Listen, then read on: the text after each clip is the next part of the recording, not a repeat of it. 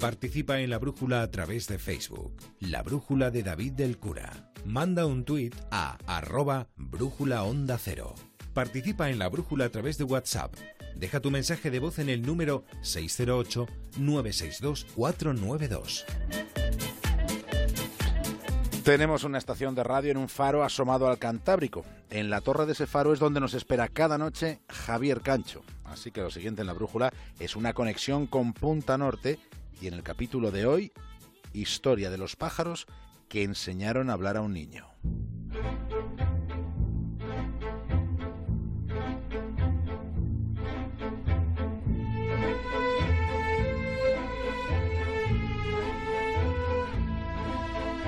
Cuando Kenzaburo Oe era todavía muy pequeño, su madre le hizo una advertencia. Con esas orejas vas a tener que trabajar mucho para poder casarte fuera por aquel vaticinio materno, fuera probablemente más bien por su talento y por otros estímulos, el caso es que con 23 años Kenzaburo recibía el premio Akutagawa. Es decir, siendo un muchacho le habían concedido el galardón literario más prestigioso de todo Japón. Fue por un libro titulado La presa. Dos años después, Kenzaburo se casaba con una mujer llamada Yukari Itami, de Yukari también se podrían contar algunos aspectos lustrosos de su vida. A nosotros no nos interesa si era hermosa por fuera, pero enseguida van a comprobar hasta qué punto fue hermosa por dentro.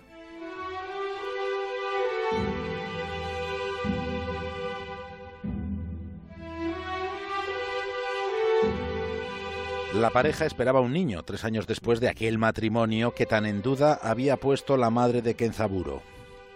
El hijo de ambos recibió el nombre de Ikari. Nació en 1963 con una hidrocefalia. Aquel bebé parecía tener dos cabezas. De modo que siendo tan pequeño, su vida hubo de enfrentarse a uno de esos instantes en los que solo existe una posibilidad.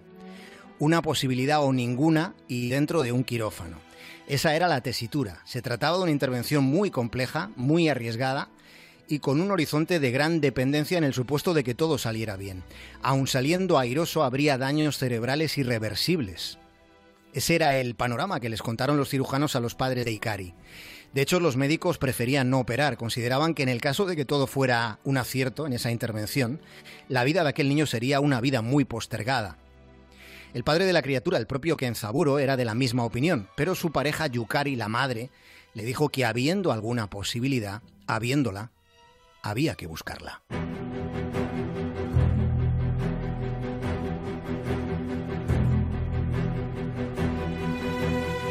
Kenzaburo debía partir a Hiroshima para escribir un artículo sobre los médicos que trataban a las víctimas de la radiación. Muchos de ellos padecían los mismos síntomas que sus pacientes. Muchas de aquellas personas tenían, según relató Kenzaburo, tenían más motivos que nadie para dejarse morir. Y sin embargo, aquellas gentes perseveraban, lográndose en determinados casos con algunos pacientes, lográndose resultados asombrosos.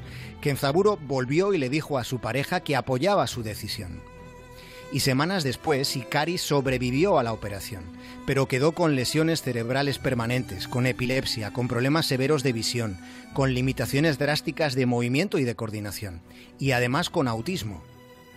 Ikari, aquel niño que hubo de enfrentarse a una única posibilidad, Ikari no hablaba, no se comunicaba de ningún modo, no manifestaba interés por nada, apenas se movía. Es una especie de flor preciosa. Así, con esa resignación poética, es como le describían sus padres.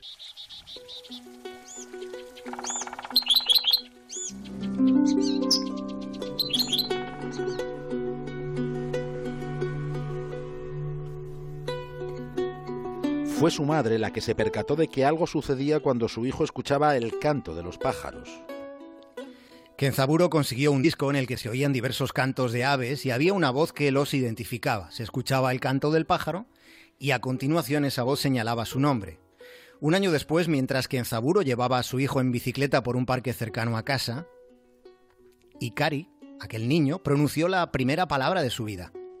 Rascón había dicho rascón, que es un pájaro que tiene un pico largo y rojizo y una cola mínima. Pero lo más significativo del rascón es su canto. El canto de cortejo entre ambos sexos consiste en un intercambio de sonidos cortos y regulares, terminados con frecuencia en un gorjeo de la hembra, mientras que el macho puede cantar en solitario durante horas. Aquella vez es muy posible, es posible que Ikari escuchara el canto de un macho de rascón. Aquel fue el día en el que el hijo de Kenzaburo pronunció su primera palabra.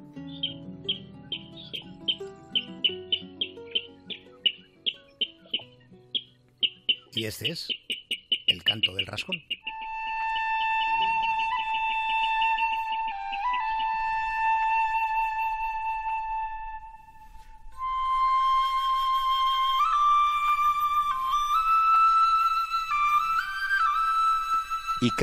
El hijo de Kenzaburo y Yukari, había memorizado los 70 cantos distintos de aquel disco. Tenía esa habilidad, tenía esa capacidad escondida, insospechada. Y todos los días jugaba con sus padres, jugaba a adivinar el canto de los pájaros. Y todos los días acertaba, no alguna vez, no unas cuantas veces, sino en todas y cada una de las ocasiones que lo intentaba. Y eran 70 gorjeos diferentes. Esa habilidad, además, tenía un interesante recorrido.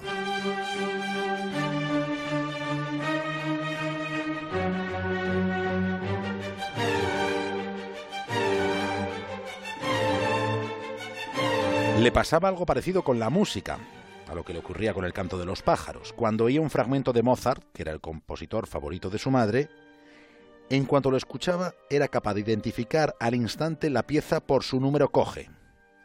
El catálogo Coge fue creado por Ludwig van Coge para enumerar las obras compuestas por Wolfgang Amadeus Mozart. Y Cari se las sabía todas de memoria y reconocía cada uno de los pasajes. A los 11 años comienza a recibir lecciones de piano como parte de su terapia. Así hace su entrada en esta historia fabulosa la profesora Tamura. La maestra comprende enseguida que los condicionantes físicos de Ikari son una dificultad considerable, lo son, pero su fabulosa capacidad para concentrarse resultaba una interesante ventaja potencial. Al principio se limitaba a mostrarle melodías sencillas en el piano para que él pudiera reproducir con un dedo. Pero el interés de Ikari por las por las lecciones y sus sorprendentes progresos hicieron que la señora Tamura fuera maravillándose con el alumno que de todos los que tenía, en teoría, solo en teoría, era quien tenía menos posibilidades para sentir la música. Y así fue como la maestra Tamura fue dejando de dar clase a otros estudiantes para dedicarse por completo en exclusividad a un chico que no hablaba apenas y se comunicaba con particulares balbuceos. Pero poco a poco cada uno de los dedos de Ikari se desenvolvía en el piano de forma separada y diligente, pudiendo afrontar progresiones armónicas.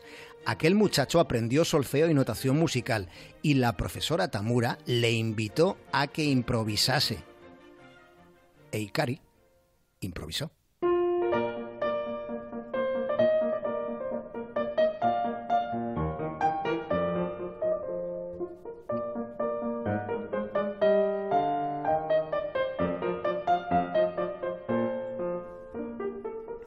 Esta es una de sus composiciones. Ikari improvisó con tal entusiasmo que a partir de entonces mostró mucho menos interés en practicar piezas de Chopin o de Bach que en sus propias creaciones. Ikari fue componiendo partituras cortas con ese pálpito tan personal, tan único, pulía y pulía sus composiciones y lo hacía con esa obsesión autista hasta lograr depositar en ellas su relación emocional y sensorial con el mundo, con su mundo. Un día la señora Tamura recibió en su casa la visita de una antigua alumna. Se trataba de Akiko Ebi, que ya era una concertista consagrada. Cuando su antigua pupila le preguntó a qué había dedicado los últimos años, la anciana profesora Tamura le, le sentó en el piano y le mostró las piezas de Ikari. Tiempo después, la célebre pianista argentina Marta Argerich tenía que dar un concierto en Japón, un concierto a dúo con el mítico Rostropovich. Ambos interpretaron entre la primera y la segunda parte del concierto una pieza muy breve, de menos de cinco minutos, una obra de un compositor japonés completamente desconocido.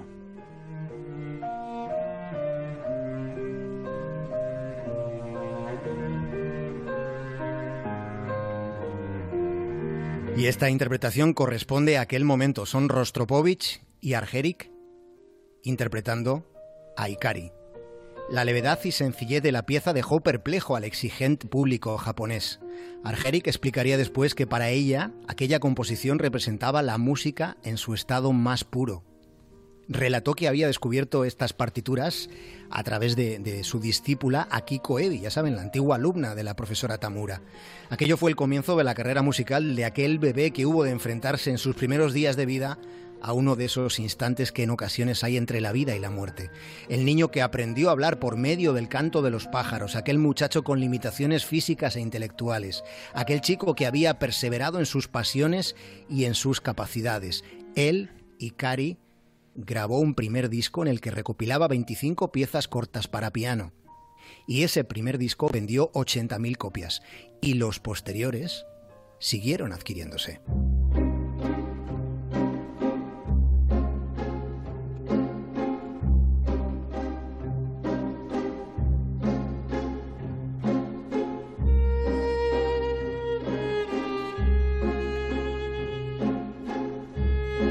El padre de Ikari, Kenzaburo Oe, escribió y escribió y escribió, y en 1994 le concedieron el Premio Nobel de Literatura. Ikari llegó a pensar que el Nobel, que aquel premio se lo iban a dar a él, y Kenzaburo decidió no fulminar a su hijo aquella proyección onírica, porque dice el escritor Kenzaburo que su vida, su obra literaria, su concepción del mundo, sus inquietudes humanísticas están esencialmente influidas por la relación que tuvo y que tiene con su hijo.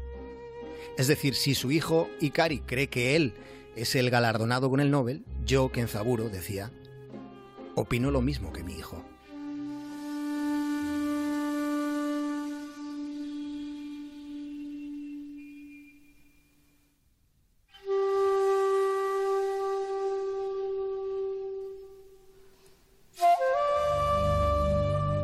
El bosque estaría muy silencioso si solo cantasen los pájaros más dotados para el gorjeo. Nos parece que son apreciables las sensaciones que deja este relato de vidas, de vidas constructivas. Curiosamente, la pista buena de la historia que esta noche hemos contado la encontramos en Twitter hace unos días. Twitter que es un lugar propicio para la energía oscura, aunque también hay estelas luminosas como la de alguien que se hace llamar hombre revenido.